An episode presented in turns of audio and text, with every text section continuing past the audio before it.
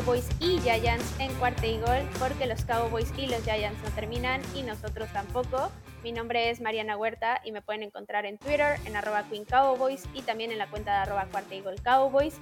Y pues como ya escucharon, es la primera colaboración entre un colaborador de esta división con la NFC East no teníamos, no habíamos tenido más bien oportunidad de colaborar entre división y esta va a ser la primera de muchas, esperemos. Y para eso tenemos aquí a Maxi Rojas de Giants en cuarta y gol. Hola Maxi, ¿qué tal? ¿Cómo estás?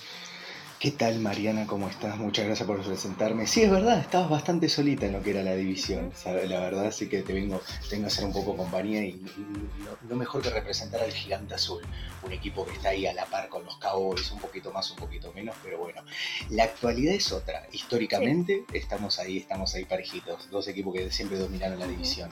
Así que nada, un gusto, un gusto esta colaboración, emocionado, la verdad un honor. Así que bueno, vamos a darle, vamos a darle duro.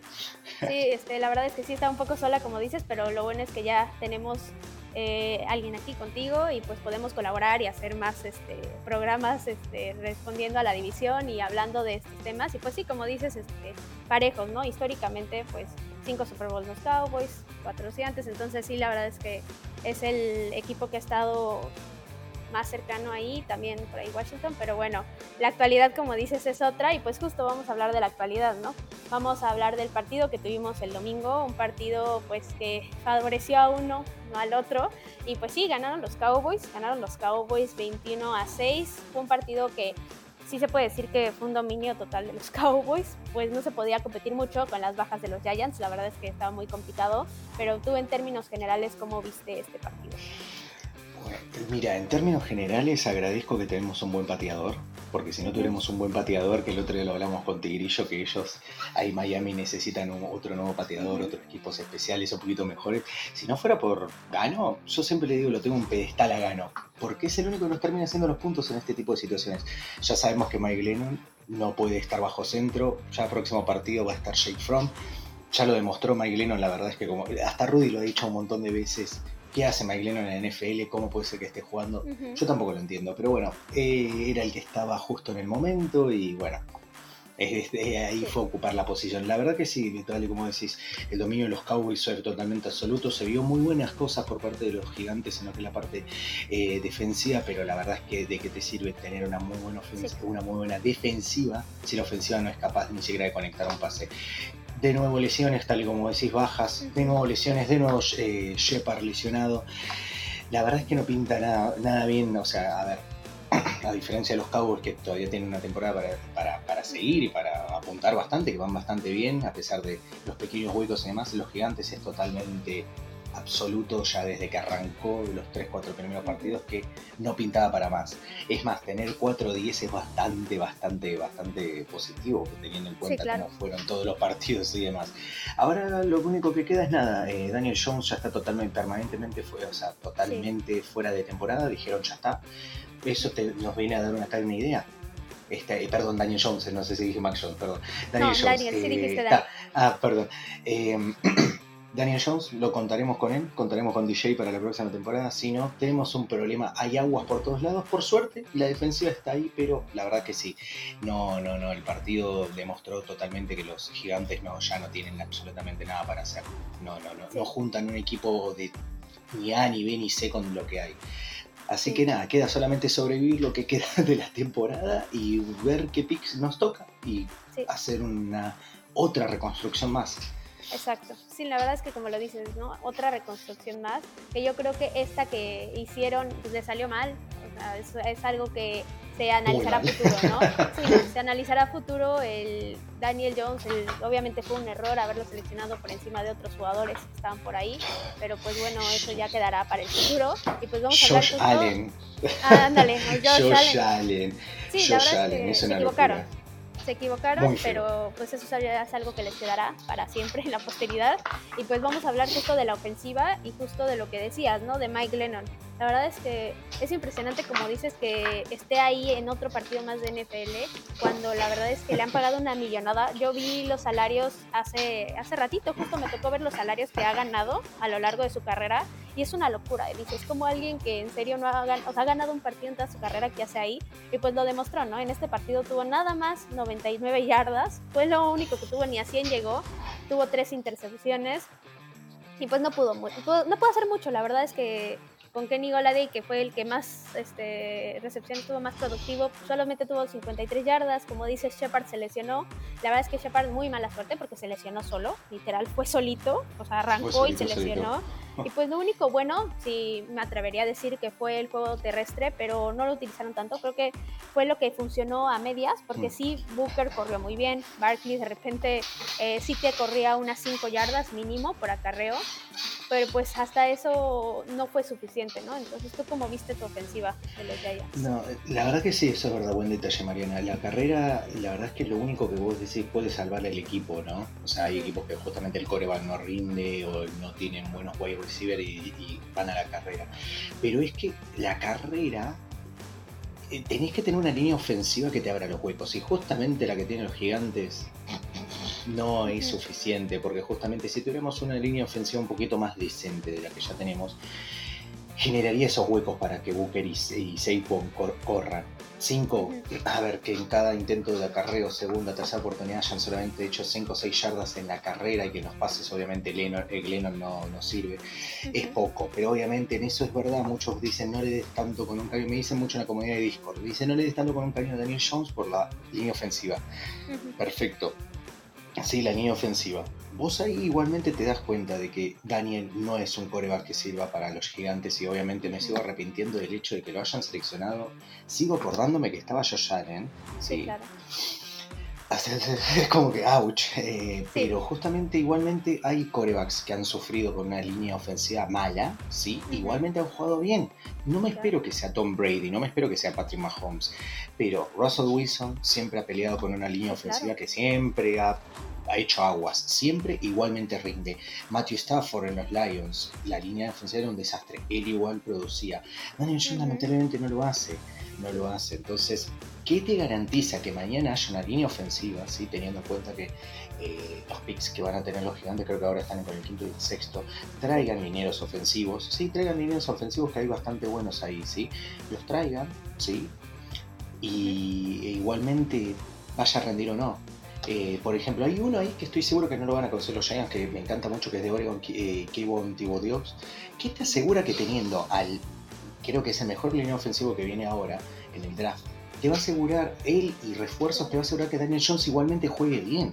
Ese es el tema, le pueden conseguir las armas y capaz Daniel Jones no es la, no es la solución. Esta reconstrucción ya pasó mucho tiempo. Yo lo que vengo diciendo es, esperémoslo un año más, sí, y que se vaya porque no creo que nadie lo quiera tomar. Va a ser para lo que él quiera, no creo que lo quieran tomar. El Mike Lennon, yo lo cortaría, terminó. Muchas gracias, nos vemos. Lo que vos decís, lo que cobra ese muchacho, por decir muchacho de buena manera, ¿no? Pero lo que cobra por tan mal juego, como bien decís, una victoria. Sigue sumando derrotas en mucho, o sea, y ¿quién paga por las derrotas? ¿No? ¿Quién paga semejante billete por las derrotas? Pero la verdad que sí es una lástima porque como bien como te digo, hay aguas en lo que es el wide receiver, los lesiones y demás, Sterling Shepard de vuelta lesionado, eh, Saquon y Booker, como bien decís, sí hicieron lo que pudieron hacer, fue poco, pero no, no se podía hacer mucho más. Es más, hasta me pareció que Saquon estaba jugando mejor de, de wide receiver, recibiendo los pases. La verdad que mándenlo allá, mándenlo allá, Booker que corra, pero la verdad que sí, la verdad que lo que es la ofensiva no, no es el punto fuerte de lo que hay que hacer ahora en reconstrucción, porque como bien te mencionaba antes, la defensiva se salva, hay algunos, hay algunos detalles, hay que conservar algunos jugadores, pero la ofensiva la verdad es que no, nada, no ha hecho absolutamente nada ni contra las defensivas más débiles ni nada por el estilo los Cowboys, que tienen incluso sus temas defensivos, a veces con los cornerbacks y demás, nada, nada, no le han hecho ni cosquillas, ni cosquillas. La verdad que sí, la ofensiva es totalmente, ya está, no es nada, no hay absolutamente nada para... Sí, está Saquon, está Booker capaz, pero ¿qué tanto puedes trabajar? Saquon se lesiona también mucho, Booker tampoco es una garantía. nada, no hay nada para trabajar, así que toca esperar, cruzar los dedos, que se hagan movimientos que no se hicieron en mitad de temporada, así que por algo será, ¿no? Sí, claro. Sí, yo creo que ahora sí que como dices, hay que esperar a lo que es el off-season, esperar a ver qué pueden traer, qué, qué pueden hacer con lo que tienen y pues como dices, reconstruir esa línea ofensiva, ¿no? Esa línea ofensiva que al final es la que te da la pauta para avanzar en una en un juego, ya sea por tierra o por aire. Si tú no tienes línea ofensiva, pues no hay manera. Y más como dices con un coreback como Daniel Jones, que no es ese coreback que te puede resolver mucho. Pues ya lo hemos visto. Sí, corre, sí, de repente puede lanzar un buen pase, pero al final, bajo presión, no es el mejor coreback. Y pues sí, esperar esa reconstrucción de parte de los Giants, ver qué pueden hacer. Digo, creo que hay hay poco. La verdad es que yo creo que se equivocaron en este offseason porque no era armarle una super ofensiva a Daniel Jones. Más bien era construir esa línea, no era traer a un Kenny Goladay desde mi punto de vista, pero...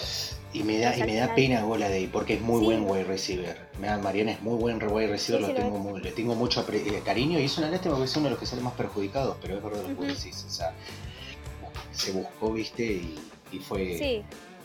se demostró que no sirvió. Sí, no, al final él no era la respuesta. O sea, los Giants lo que pensaron era, ah, sí, traemos a Goladay y ya vamos a hacer una ofensiva súper productiva. Y no, no era por ahí. La verdad es que no era la solución, y menos pagándole 20 millones de dólares. La verdad es que no era así, pero sí, como dices, pues Kenny Goladay sigue siendo un buen wide receiver, eso es una realidad. O sea, cuando estaba con Matthew Stafford en Detroit producía bastante y puede seguir produciendo eso, pero siempre y cuando pues haya, haya un equipo que lo respalde, ¿no? No es como que él solo va a hacer Obviamente, sí pues justo hablando de, ofensivas, pues pasamos a la de los Cowboys. Las Cowboys es un caso muy diferente porque pues aquí sí hay muchas armas, nada más que sigue habiendo como desde mi punto de vista una especie de estancamiento porque no se está produciendo lo que se podría llegar a producir. No es la misma ofensiva del inicio de temporada, pero pues al menos tuvimos cosas buenas esta vez. Creo que la línea ofensiva mejoró bastante, la verdad. Tuvieron, Connor Williams regresó como liniero titular y mejoró bastante porque no tuvo ni un solo castigo, eso lo agradezco mucho porque es algo que era muy constante en él, era castigo tras castigo y esta vez no tuvo nada de eso. Y también para el juego terrestre lo contrario, ahora sí abrieron huecos porque tanto Pollard como sí corrieron cuando debían de correr. Vimos así que Elliot anotar un touchdown de 13 yardas. También Tony Pollard corrió para 74 yardas. Y lo que falló un poco fue la parte aérea porque tuvimos un Dak Prescott con un juego discreto, digámoslo así. Tuvo 217 yardas, un touchdown, tuvo un fumble, que el fumble fue su culpa porque se le iba de haber desechado el balón. Y tuvimos un Dalton Schultz que estuvo excelente, 8 recepciones para 8 que lo buscaron, tuvo 67 yardas, su touchdown, pero el que estuvo súper mal desde mi punto de vista fue CD Lamb porque soltó pases muy importantes, pases fáciles, le pegaron en las manos, lo soltó. Pero creo que ahora sí que la ofensiva, a pesar de que no ha carburado como debe, hizo lo que tenía que hacer y fue suficiente con lo que hizo, ¿no? ¿Qué opinas tú que viste de esta ofensiva? No, la ofensiva me encanta, los cabos me encanta. Lo que sí me preocupa es Prescott, que está, no está jugando bien. Prescott no está jugando bien, hasta pondría duda el premio al combat, porque al combat de, de porque está jugando muy mal, pero por suerte, la verdad, como vos decís, tienen armas por todos lados. la parte ofensiva, la ofensiva de los Cowboys es de envidiar. Un pequeño detalle en el medio, porque ahí me estaban puteando, cuando está escuchando a la gente de Discord, un saludo. Me están puteando porque me están diciendo que me confundí con los drafts, y es verdad. En cuando piquearon a Daniel Jones era el draft del 2019, Josh Allen salió en el 2018, disculpen, le chingué ahí igualmente me dijeron guarda que me parece que la clase de draft no era. No, no era. Igualmente la clase del draft del 2019 cuando salió Daniel Jones era horrible. Kyler Murray, después está Jones, después está Dwayne Haskins y recién nos vamos a la segunda ronda que los, dos los Broncos piquean a, a Aunque no era necesario agarrar a, no. era necesario agarrar a Daniel Jones porque tenías a Eli todavía. O sea, te pudiste haber esperado un año. mira, mira, sí, sabes que eso lo, ahí estuvo la confusión. Es que yo hubiera preferido a Eli, que ya estaba acabado, que me generaba algo más. Porque Eli estuvo un año más para poder mostrarle a Daniel Jones y no sé nada. El día de hoy incluso lo, no, no, no hizo nada. Pero sí, perdón, perdón ahí porque me están diciendo, guarda que me parece que chingaste por un año. Sí, sí, sí, perdón, perdón. Sí, pero pues de todas por un año, pero igualmente, igualmente hubiera preferido que levantaran a Hoskins antes que a, Jones. Pero bueno, Haskins tampoco está haciendo mucho. La verdad que esa clase de draft fue horripilante. Volviendo a los Cowboys, perdón, perdón ahí, que me está mandándolo. Así que eh, la verdad que la ofensiva de los Cowboys la adoro, la adoro, me encanta, me encanta. Maiden, creo que Maiden juego con los Cowboys solamente por la, por la ofensiva, me encanta. Eh, lo que sí, como te digo, me llama mucho la atención Prescott, que No sé si es un tema de confianza o no sé si sigue arrastrando la lesión, pero me llama la atención lo mal que está jugando, ¿sí? Pero por suerte tiene al lado un equipo que lo va y le apoya, no solo desde la línea oficial, sino wide receiver, los running backs. Eh, Schultz lo puse en fantasy y me ganó gracias a su muy buena actuación, me ganó por 10 puntos. Gracias, gracias. La verdad que es un tight eh, muy poco valorado. ¿eh? No te digo que está al nivel, no te digo que está al nivel de Kelsey, que está al nivel de, de, de Gronk, que está al nivel de Edwards o de Kittle, pero es buen es un buen tight end como que pasa ahí por lo bajo, pero cumple, es cumplidor. a mí la verdad que me gusta mucho, me gusta muchísimo. Pero la verdad que sí, y bien que mencionas lo de Lam, sí, sorprendente, estuvo, fue raro, pero bueno, eh, ¿qué se le puede decir de su talento? A veces partidos malos pasan uno o dos, ¿no? Pero su talento está ahí, la verdad que es un wide receiver bestial, me encanta, me encanta. Eh, una lástima no poder contar con alguien de, ese nivel dentro de lo que es el equipo de los gigantes. Y ahora me acordé un pequeño detalle, bien que mencionabas lo del tema de las armas de los gigantes, que no son la solución para el problema y demás este último draft, ustedes habían piqueado a Micah Parsons, ¿sí? Para solucionar justamente el problema que tenían, que era en la parte defensiva. Nosotros teniendo todo un montón de problemas ajenos a lo que son los wide receivers, agarramos un wide receiver. Me estaba olvidando ese pequeño detalle que ahí me parece que me confundí con los cables, que es Kadarius Tony, que tampoco, nada, aguas. Entonces es como que envidio justamente ver cómo los Cowboys cayeron, ¿sí? Hay que reconocer, cayeron en estos últimos tiempos y ahora están metiendo un repunte importante y yo digo, wow, y nosotros que hace 10 años que ganamos el último Super Bowl y al año siguiente de haberlo ganado fue una, el barco se hundió de una manera y yo digo, bueno, yo siempre veo los Cowboys ahí que son justamente los rivales directos que hay en la división, no solo por la historia, el prestigio y demás. Y yo veo y digo, no puede ser, no puede ser, o sea, es de envidiar todo lo que tienen. Pero la verdad que sí. Lo que sí quiero, Mariana, es tú, tú, ahí quiero que me están justo preguntando. Me dice, es momento, es momento de que Ezekiel Elliot deje de ser el RB1, el back número pues, uno, y que le dé su lugar a Polar. Yo creo que ya lo dejó de esa preferencia. Yo creo que ya lo dejó de ser, pero no porque sea un running back 1 y un running back 2. Se están dividiendo literalmente los acarreos. Se están corriendo a la par, están corriendo por igual. Y el punto no es quién va a correr todo el tiempo y quién no, es meter a uno en las jugadas adecuadas y al otro cuando debe es una realidad que Tony Pollard es un running back más rápido que Zeke Elliott, eso es cierto, él corre más rápido, pero sí que es más grande y lo vimos justo en una jugada en este partido, taclean a Pollard y literal con el golpe lo mandaron tres yardas para atrás, así no lo hubieran mandado para atrás, ni una yarda. Entonces, creo que es, el punto es que Kellen Moore meta a sí que Elliot cuando debe de meterlo, en las jugadas donde es más ir al centro, empujar, literal lo vimos empujar junto con Conor McGovern a los defensivos de los Giants 10 yardas hacia adelante, que es algo que Tony Pollard no hubiera podido hacer, pero meter a Pollard en las jugadas explosivas, que justo por eso Pollard luce tanto, porque Pollard explota y se te puede ir 30, 40 yardas de forma muy rápida y puede hacerte cortes muy buenos. Y en cambio sí te puede correr las jugadas más de poder es un jugador más grande, es un jugador incluso se puede decir más atlético en cuestión de que está más fuerte, más musculoso y todo esto. Entonces sí creo que más que darle a uno el puesto de running back 1 y al otro el puesto de running back 2, para mí es buscar el perfecto equilibrio y buscar en qué jugadas debes utilizar a uno y al otro. Y es creo que lo que están haciendo ahorita. A mí, a mí me gusta mucho que corran por igual. Creo que es algo que funciona, funciona mucho, la verdad que sí. Exactamente. y los dos están mucho más, este, digamos, frescos, están mucho mejor físicamente porque no le estás cargando 400 acarreos en una temporada a uno nada más. Como si fuera Derrick Henry, que justamente le cargaron tanto trabajo y ahí está la solución. Sí, me hace acordar mucho, la verdad es una tontería, pero me hace acordar mucho la relación de Nick Chubb con Karen Hunt, en los Cleveland Browns, que se dividen en eso justamente. Todos dicen, no, pero Chubb, no, está bien, Chubb capaz hace un poquito más de trabajo en este caso. Pero es verdad, pasa que muchos discuten, dicen, pero ¿quién es el running back número uno en este caso? ¿Quién es el que tiene la posta? Pero es verdad, dada tu opinión especialista, es verdad, se dividen bastante el trabajo. Yo no denoto, yo por ahí tengo un favoritismo por Polar, pero es que sí. es, es histórico también, eso también impacta mucho en lo que es la plantilla. Pero sí, la verdad que ese funcionamiento sirve y como bien, bueno, yo te decía, Dak, que no está en su mejor momento, ayuda a que justamente cuente con los dos para justamente poder abrir más lo que es el libro de jugadas y aliviarle un poco la carga. Pero la verdad que me sorprende, ¿no? ¿Qué, qué piensas que es lo que le está pasando a, Dak? en estos momentos? Sí. justo este, lo platicaba en el capítulo pasado que me lo pidieron los este, aficionados ahí en Twitter y sí, lo que pasa es algo que tú dijiste y lo mencionaste. Para mí es un problema de confianza, creo que es mental 100%, porque físicamente ya, o sea, no, no, es posible que tú agarres y los estudios digan que estás perfecto y le eches la culpa al estado físico, entonces no es el estado físico, para mí es completamente mental, es algo que Dak tiene que solucionar y creo que ya va por buen camino porque lo había visto no en este partido sino en los anteriores correr de una forma muy insegura, como que empezaba a correr y dudaba y se frenaba y ahí es donde venían los pases más, este, digamos, donde volaba los jugadores o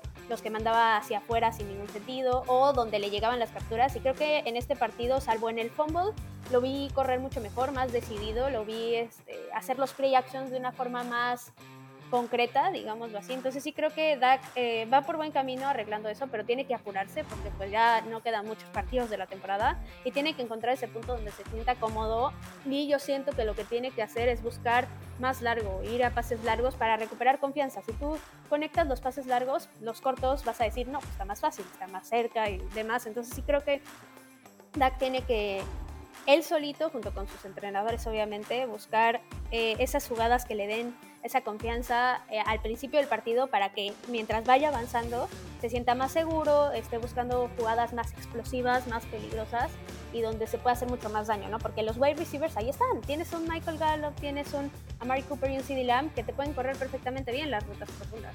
Entonces, sí creo que es algo que tiene que buscar mucho más para justo que esa ofensiva regrese a ser lo que era antes siempre, o sea, siempre que da que está bien, digamos, la ofensiva funciona como un relojito, no necesitas hacer mucho. Entonces sí, este, creo que es por ahí. Es natural el, funcionamiento ofensivo de los Cowboys, es bestial, pero es verdad, es verdad que la verdad que la que termina siendo esa pieza importante. Se ha notado en la baja cuando sí. no ha estado jugando que justamente el equipo funciona totalmente de otra manera. Sí, la verdad es que sí, este, se nota mucho, se nota mucho porque es de, o sea, pasa de ser una ofensiva de 450, 500 yardas, hacer una de 200 por aire, por ahí 100 por tierra. Entonces sí, sí se nota mucho. Este, y la verdad es que sí es algo que se tiene que solucionar porque al final hay equipos muy fuertes, ¿no? En la, en la nacional, también en la americana, si se pensara en llegar a un Super Bowl. Entonces sí es algo que se tiene que solucionar porque si no eh, va a ser difícil ¿no? competir en esta temporada. Pero justo hablando de cosas bonitas y dejando de hablar de cosas negativas, pues vamos a hablar del único bueno de los Giants, como dices tú, de la defensiva. y sí, concuerdo. No, es que sí concuerdo. La verdad es que lo que funciona ahorita, y lo vimos, tuvimos un Carter que tuvo dos capturas, el, el fumble, tuvo dos tacleas para pérdida, le pegó tres veces por ahí a Dak Prescott, también una Sisu Larry, también Rush que tuvieron capturas, entonces sí creo que por ahí los Giants no están perdidos, creo que es lo que mejor funciona, pero si no se apuran a reconstruir y a tratar de que la ofensiva funcione, pues de nada sirve que tengas una defensiva que te haga el trabajo, ¿no? Entonces, ¿tú qué opinas de esto? Sí, no, es que justamente capaz uno ve tan mal un equipo y no termina dándose cuenta que capaz tiene cosas que funcionan bien. Pero ¿qué pasa? A ver, por ejemplo, es una locura lo que voy a decir, pero por ejemplo los Lions. Los Lions tienen cosas para trabajar. Obviamente que uno ve el récord y dice, ah, todo el equipo es malo, la ofensiva es mala y demás. Cuentan con un coreback decente. Yo le tengo aprecio a Goff. Cuenta con un coreback decente. Su running back es muy bueno. Una lástima que se haya lesionado. El Tyren es buenísimo, que es Hookerson, me gusta un montón. Y la línea ofensiva hace cuando eh, dispone de una línea ofensiva, además agarraron a Payne y Sewell, eh, así que está reforzado eso. Eh, de wide receivers, este muchacho que lo ahora cuando pasen las 12 lo voy a levantar de waivers porque me parece que está en una de las ligas que es eh, Amonra St. Brown, que la verdad que ha estado haciendo, es impresionante lo que ha levantado ese muchacho. Es más, investigando un poco, salido de la Universidad de USC de South California, todos decían, qué raro que se haya ido hasta la cuarta ronda, era un muchacho para levantar en la segunda. O sea que eso pasa con los Giants. Uno dice, no, los Giants de vuelta, temporada, quinta temporada consecutiva que está con récord negativo, son todos un desastre. guarda. Equipos especiales no es un desastre. La defensa, eh, bien como decís, hoy hicieron un buen trabajo porque la verdad que también el hecho de cómo se comportó en el partido Prescott eh, ayudó a que la defensa llegara a él y demás, pero es verdad, la defensa siempre ha sido el causante de estos partidos de pocos puntos, pero que igualmente los gigantes pierdan, porque justamente lo que nos carbura es la ofensiva, pero sí, la verdad que si se llega a conservar la defensa para el año que viene con una o dos mejoras, pero tienen que ser mejores de un nivel, por decirte, no te quiero decir TJ Watt porque es una viste muy exagerado, pero vos decís, alguien que en la defensa vos decís, este va a ser el que tome la posta, ¿sí? sí. Seguramente veamos otra vez una defensa al nivel de lo que fue hace 10 años con el Super Bowl y después trabajar todo en la ofensiva y en la línea, o sea, en la ofensiva lo que son lo que puede ofrecerse más, pero la defensa por suerte es lo que nos ha salvado, es lo que ha arruinado a muchos también en las apuestas, ¿no? Donde que el over-under estaban todo tirando para un lado, que el spread y demás, siempre la ofensiva, y es, eh, digo, perdón, la defensiva siempre haciendo sus líos, pero la verdad que sí, es lo único donde yo bueno, todos me lo dicen, así gracias Mariana también por señalarlo, es donde justamente los gigantes se han estado haciendo bien su trabajo. Es una lástima que eh, tampoco te digo que sea una top 5, pero top 10. Cuando quieren jugar bien, lo hacen bien, lo hacen muy bien. El problema es que se ven mermados no solo está en estadísticamente, sino también en lo que es la imagen, porque justamente la ofensiva no hace absolutamente nada. Obviamente que en algún momento cansa, cansa enfrentarse, por ejemplo, a las ofensivas de los Buccaneers, a las de los Cowboys, a, a ofensivas eh, como de los Chips, te termina cansando en un momento y bueno, ya después los puntos ceden. Uno tiene que sentarse a ver las estadísticas y ve que muchos de los puntos que se le han estado otorgando a la defensiva de los gigantes siempre terminan siendo los finales del tercer cuarto y el cuarto cuarto, cuando ya están totalmente vapuleados. Si a la defensa la tenés el 80-90% del partido en la cancha porque la ofensiva no carbura y siempre termina siendo un punt, una patada de gano, obviamente que no termina funcionando, ¿no? Pero la verdad que sí agradezco que la ofensiva haga un muy buen trabajo, pero sí se ha notado eso y me he sentado a verlo y demás, y es que sí, ha sufrido mucho, mucho desgaste, pero es porque son los que pasan mucho más tiempo en, la cancha. Y obviamente en este partido no, no, ha sido diferente. Han hecho bien su trabajo, han puesto en aprietos a Dak, la línea ofensiva de los Cowboys sufrió mucho, pero fue todo un desgaste que se hizo notar justamente porque los Cowboys se notaron pocos puntos, por 21 puntos para la ofensiva que maneja los Cowboys. Yo me esperaba más de, más de 28. Es más, el over-under, si yo no me equivoco, el over-under creo que está en 43.5, ¿sí? Y era todo porque si los Cowboys iban a hacer una, una así, pues hacían 35 puntos o 38 puntos y quedó ahí abajo. El spread si estaba tirado a 12, era lógico, pero Fíjate que, el partido quedó un partido muy de poquitos puntos, teniendo en cuenta el poder ofensivo de los Cowboys, todo gracias a la defensa de, los gigantes. El tema fue que la ofensiva no carburó, es más, la ofensiva no hizo nada, fue gano con dos patadas. O sea que ese es el equipo de los gigantes, es defensa más equipos especiales. La ofensiva hoy no existe. Sí, sí, la verdad es que es lo que dices, ¿no? Pues tiene que haber un balance. Tiene que haber una defensiva que detenga, pero una ofensiva que ataque. Y pues también del lado defensivo, creo que lo que pasó de parte de los gigantes, el por qué tampoco pudieron carburar mucho fue porque los Cowboys defensivamente generaron cuatro pérdidas de balón. Es el tercer juego consecutivo que generan cuatro pérdidas de balón. En diciembre aparte, creo que es una marca bastante buena, es algo que ayuda mucho. Y pues sí, o sea, tuvimos eh, las tres intercepciones, una de parte de Malik Hooker, otra de parte de Jordan Lewis, que por ahí batearon el pase, fue un pase que bateó de Marcus Lawrence en la línea, y también a Trevon Dix con su décima intercepción de la temporada. Y también tuvimos, por ejemplo, un de Marcus Lawrence que tuvo un juegazo, que tuvo una tacleada para pérdida, dos golpes al coreback, un pase defendido, el fumble forzado que tuvo. Entonces sí creo que a pesar de que la, la ofensiva de los Giants no carbura también fue porque los Cowboys buscaron esas pérdidas de balón y al final se aprovecharon de los errores, ¿no? El pase que intercepta Malik Hooker fue un pase atrasado, fue un pase malo. El pase que intercepta Trevon Dix fue un pase malo también. Y la única que fue realmente una intercepción por jugada defensiva fue la de Jordan Lewis. ¿Por qué? Porque de Marcus Lawrence batea el pase y ahí es cuando se aprovecha la defensiva, ¿no? Pero sí creo que Ahora sí que defensivamente igual de parte de los Cowboys estamos viendo una defensiva que se aprovecha de aquellas líneas que no son tan fuertes, que mete la presión con Micah, exacto, exacto, ya mete presión con Micah Parsons, con Marcus Lawrence, con Randy Gregory y al final pues llegan los errores o llegan las jugadas inefectivas, ni siquiera se tiene que generar una pérdida de balón, con que no avance el equipo y haces, hagas tú que despegue, que despeje, perdón, despeje ese balón, pues ya con eso lo haces, ¿no? Ya con eso se arma y creo que por esa razón es que los, los, Giants no anotaron más de 6 puntos y pues los Cowboys al contrario, los Cowboys no anotaron más puntos porque pues no pudieron convertir. O sea, si la ofensiva hubiera convertido sus terceras oportunidades importantes y demás, como dices, tal vez hubiera ido a los 28 o más puntos y ahí es donde hubiera habido tal vez un marcador mucho más grande y como lo veían ahí en Las Vegas, ¿no? Con un este, over de más de 44 puntos, pero justo por la ofensiva de los Cowboys. Pero bueno, creo que defensivamente estuvieron bien ambos equipos, creo que demostraron, hicieron lo que pudieron y al final pues se, se, decidió por eso, ¿no? Por las defensivas y también por los equipos especiales un poco, ¿no? Porque al final tuvimos, como dijiste tú, a los Giants con sus dos goles de campo de gano, que es el único que ahorita está luciendo en ese equipo, la verdad. Pero pues del lado de los Cowboys tuvimos un Greg Surling que falló dos puntos extra, que dice así como de, a ver, estás metiendo goles de campo, pero los puntos extras no. Y del otro lado tuvimos un Brian Anger que tuvo tantas patadas de despeje que las cuatro que tuvo las metió dentro de la yarda 10 de los Giants. A mi gusto, error de los Giants, no sé cómo lo veas tú, porque pudo haber dejado que botara el balón, que se metiera a la zona de anotación y pues es un touchback. Y tener bueno, un touchback, sí. Pero sí, ¿qué opinas es un tema de, inteligencia, de, eso, es un tema de inteligencia, es muy jugársela. Es jugársela, pero la verdad que han sido muy buenas patadas por parte eh, de los equipos especiales de Cowboys. El tema es que pasa eso, como vos decís, eh, es cruzar los dedos, o sea, es cruzar los dedos y fijarse dónde va a caer.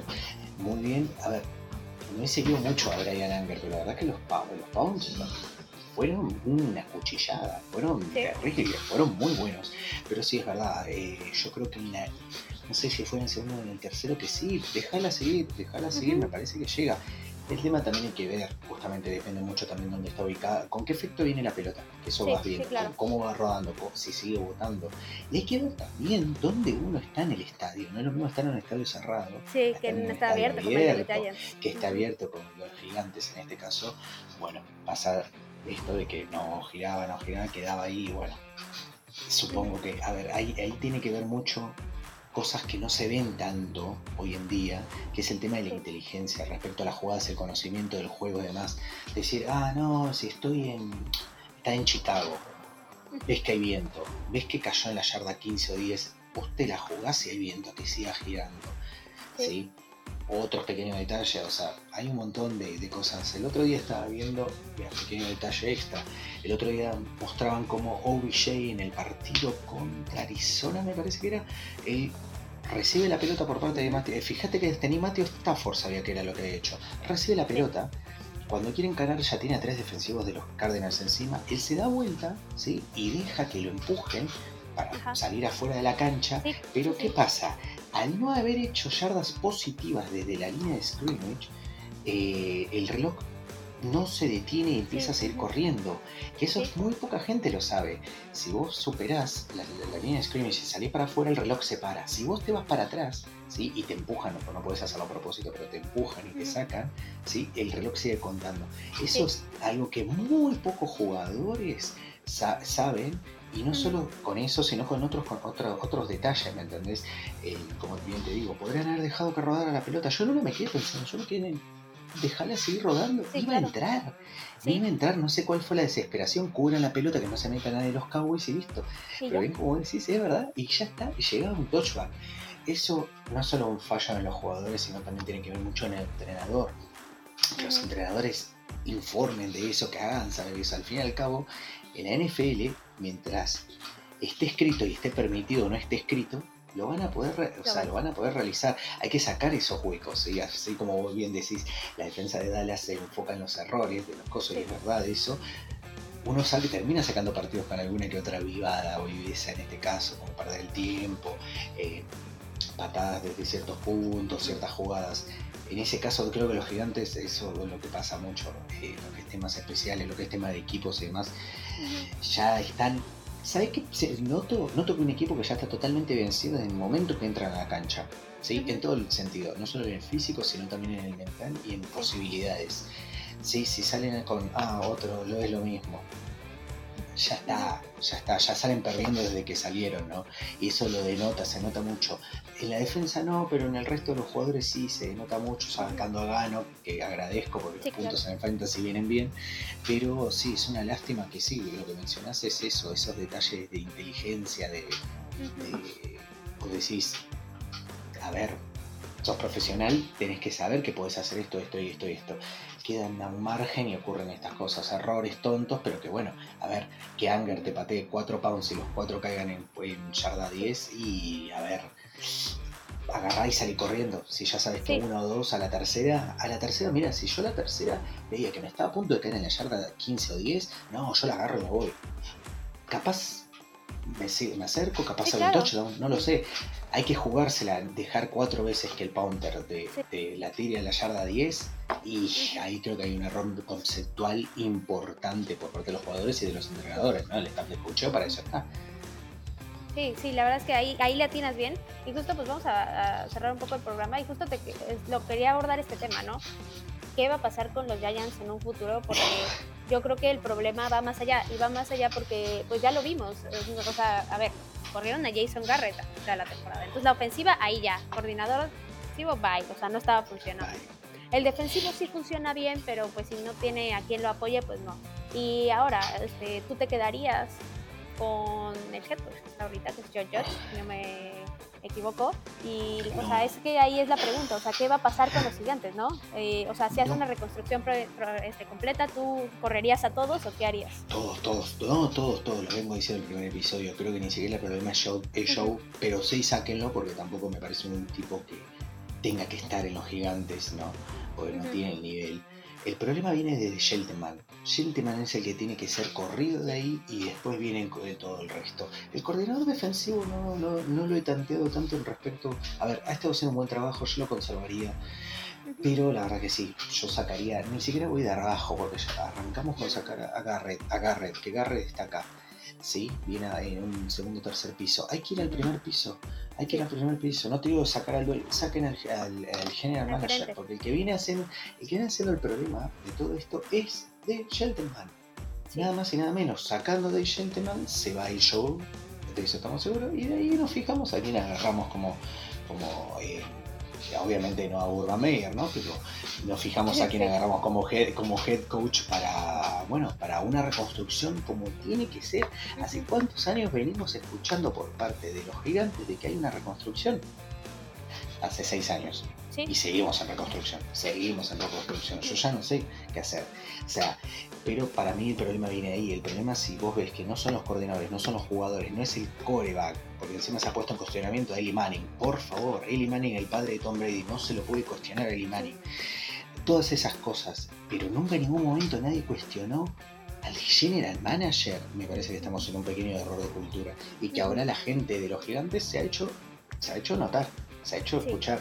El problema es Dave Gentleman, de ahí todo para abajo y bueno, ahí yo no estoy, bueno, no, no, no, no estoy metido en lo que es la parte administrativa de los gigantes para ver quiénes serán los próximos para tomar el puesto de general manager.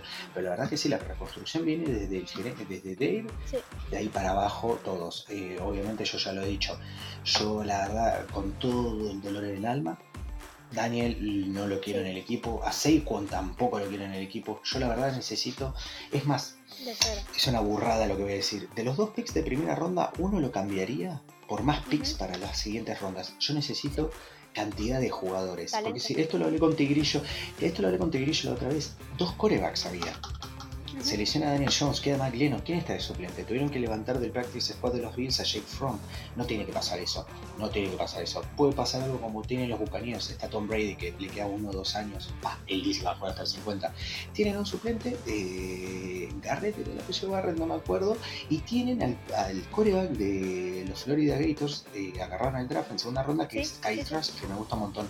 Una cosa así tiene que ser. Tienes que tener un coreback 1, un coreback 2, ahí, zafable pero tenés que tener a, como un Rocky ahí que vea, y vaya aprendiendo en este caso. ¿sí? Eso es lo que los Giants no han trabajado y ahí está el problema del coreback, que eso también le ha estado ocurriendo a Denver, le está ocurriendo también.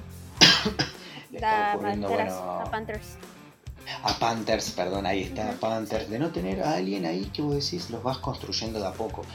En algún momento le va a pasar a los Dallas que van a tener que apuntarle a un coreback. Sí, vamos a ver qué onda. Todo el mundo pasa por ahí todo el mundo pasa por ahí. La verdad que, eh, a ver, los Buccaneers ya van a llegar. Vamos a ver si Kyle Trask va a ser el, el coreback. ¿Sabéis quién está pasando por esto? Los Saints. No me estaba acordando ahí. Sí, también. Los Saints pasan por eso. Van a venir y juntar y bueno, nada. ¿De qué va a servir? Los, los Packers cuando se vaya a eh, Rogers, ¿qué va a hacer? Jordan Love ya se vieron que no es. Jordan Love es una situación parecida. Los Packers y los gigantes no nos, no nos distanciamos de eso. Cuando agarraron a Jordan Love se volvieron locos. Imagínate nosotros cuando agarramos a Daniel Jones. Pero bueno, eso es algo que le pasa a todo, a todo equipo en algún momento. El tema es que lo nuestro no viene más de la estructura del equipo, sino viene de la estructura administrativa. Shelterman, yo ya lo dije y le voy a colgar en el, 2022 como hashtag en todos lados. Shelterman out, porque es el, él es el causante de toda esta situación puro y conciso. Sacándolo ahí se van a ir todos los que estaban con él y de ahí se hará la reconstrucción. ¿Dolerá? Sí, pero ya la verdad que venimos a seis años en reconstrucción y no hemos conseguido ningún tipo de, de, de te digo?, de resultado, ¿o no? 4-0, de, vuelta temporada negativa, es la verdad que es un desastre, deja mucho que desear. Sí, estoy muy de acuerdo contigo y yo haría lo mismo. Creo que cuando tú quieres una reconstrucción tienes que echarte a todos y creo que fue un poco lo que pasó con los Cowboys para 2020 que se echaron a todos. O sea, el único que se quedó fue Kellen Moore, literal, todos los demás, todos los entrenadores para afuera. Entonces sí creo que sí es algo que es necesario en cierto punto, pero que al final, por ejemplo, ahorita, o sea, sí, 2020 fue un año para el olvido, pero ahorita 2021 es un año que ya están agarrando ritmo las cosas, con un Dan Quinn que lo está haciendo muy bien, con un Mike McCarthy que pues está ahí, nada más está ahí, administra y entrena y todo, pero pues, o sea, es mejor que un Urban Meyer mil veces. Eh, sí, no, mil veces.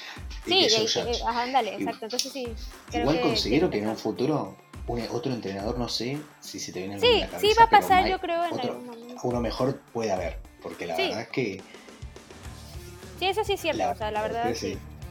Sí, o sea, sí, no, no, no estoy diciendo que sea el mejor entrenador de la vida, preferiría tener a, a un Sean Payton, un Sean McVay, por supuesto, o mm. un Andy Reid, pero por ahorita este, al menos no es, no es para correrlo, para nada es para correrlo. No, no, no, creo que este, por mientras, ahorita bien, vamos por un buen camino. Digo, no es como que te estoy diciendo vamos a ganar el Super Bowl mañana, pero es el camino que se está recorriendo, ¿no? Y es, es no, mañana no.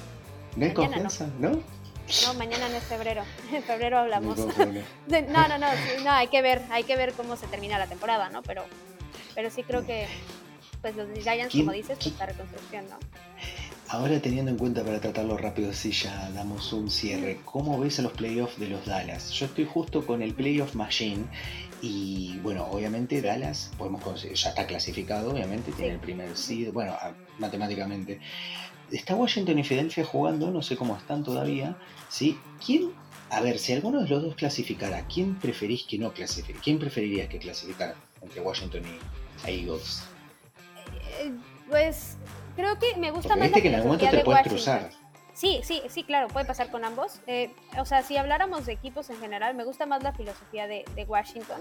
La verdad es que es un equipo pues este, creo que lo hace mejor, pero pues ganó Filadelfia, ahorita te lo confirmo, ganó 27-17 y creo que ya con esto Washington queda fuera, no creo que les alcance. A ver. Entonces, eh, oficialmente, señores, se los estoy confirmando en vivo, los Cowboys acaban de ganar la NFC East, entonces ya, ajá, ah, confirmadísimo. Ahí está, Sí, porque él se necesitaba justo, se necesitaba justo que los Cowboys ganaran y perdiera Washington, entonces... Washington porque tenía criterio, eh, Exactamente, entonces los Cowboys pues ya están más que clasificados, pero ahora lo importante es justo lo que dices, de en dónde va a quedar Cowboys, ¿no? A quién va a enfrentar.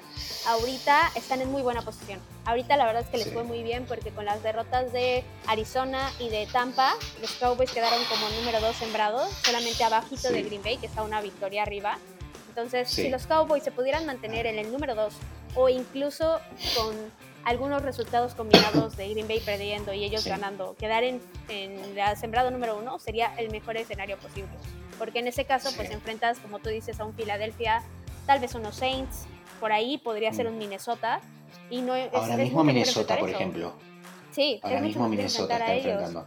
Ajá, Sí. es mucho mejor enfrentar a ellos que a un- unos Rams, que la verdad es que tienen un Mm. equipo muy bueno, o un San Francisco que está tomando un ritmo ahorita para diciembre, que los está ayudando muchísimo y que están agarrando muy buena. La ofensiva, sobre todo, está muy bien, con George Kittle, con Divo Samuel, entonces sí creo que.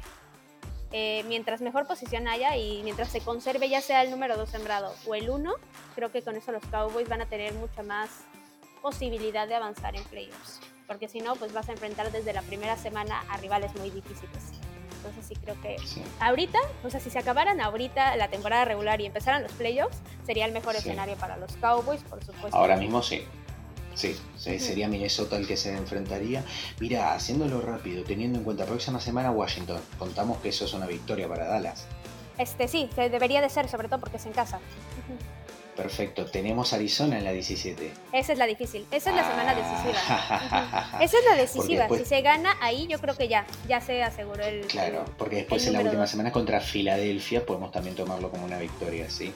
De ahí una derrota, sí, automáticamente sin haber puesto el resto de los resultados. Una derrota contra Arizona cae a un tercero o cuarto eh, Sí, seed. En este caso sin tocar más resultados. Esto está planteado como Green Bay el primero, ¿sí? Con su bye. Dallas contra Minnesota, Tampa Bay contra San Francisco y Arizona contra Los Ángeles. Eso quiere decir que, como bien decís, hoy Minnesota es la mejor opción. Cualquier derrota en el medio es una caída hasta eh, Los Ángeles, San Francisco, Los Ángeles. Más probable Los Ángeles por, la, por el tema del récord.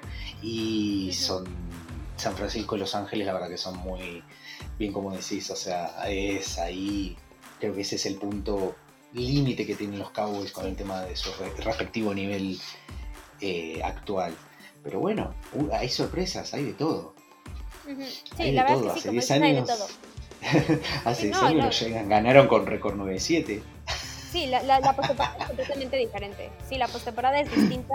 Lo vimos el año pasado, Washington estuvo a punto de hacerle la mala jugada a Tampa Bay. O sea, Washington con ese récord Con negativo. récord negativo, qué Sí, loco. entonces sí, creo que sí, como dices, hay que esperar porque la postemporada pues, es, un, es completamente distinta, es un torneo diferente. Pero creo que mientras llegues con mejor ritmo, sobre todo jugando bien, si tú llegas bien, jugando bien a postemporada, es más fácil que ganes. O sea, independientemente de tu récord. O sea, si tú llegas jugando bien, ya vimos, por ejemplo, un Pittsburgh el año pasado. Llegó con un récord buenísimo, pero jugando muy mal. Y se quedaron fuera en la primera ronda. Entonces sí creo que si tú llegas jugando bien, con eso ya la tienes. Y pues hasta ahorita los Cowboys, pues ahí van, ¿no? Creo que la defensiva es lo que está mejor ahorita. Entonces si arreglan sus problemas ofensivos, creo que eh, va a haber equipo para competir, eso sí. Eso sí estoy segura. Y pues creo que con, con esto podemos cerrar el episodio del día de hoy. Ya les Vamos hablamos un poco de todo. Ya discutimos hasta de, de a quién vamos a correr, a quién no. Pero bueno, este, Maxi, Maxi, ¿en dónde te podemos encontrar en redes sociales? Me, pueden encontrar en redes sociales como en Instagram como Maxi Rojas eh, 89, mi nueva cuenta hasta que recupere la otra, y Maxi Rojas 86 en Twitter y obviamente la cuenta oficial de Giants de Cuarta y Gol, que es Giants Cuarta y Gol, me pueden encontrar ahí. Siempre que me quieran hablar, saben que estoy disponible.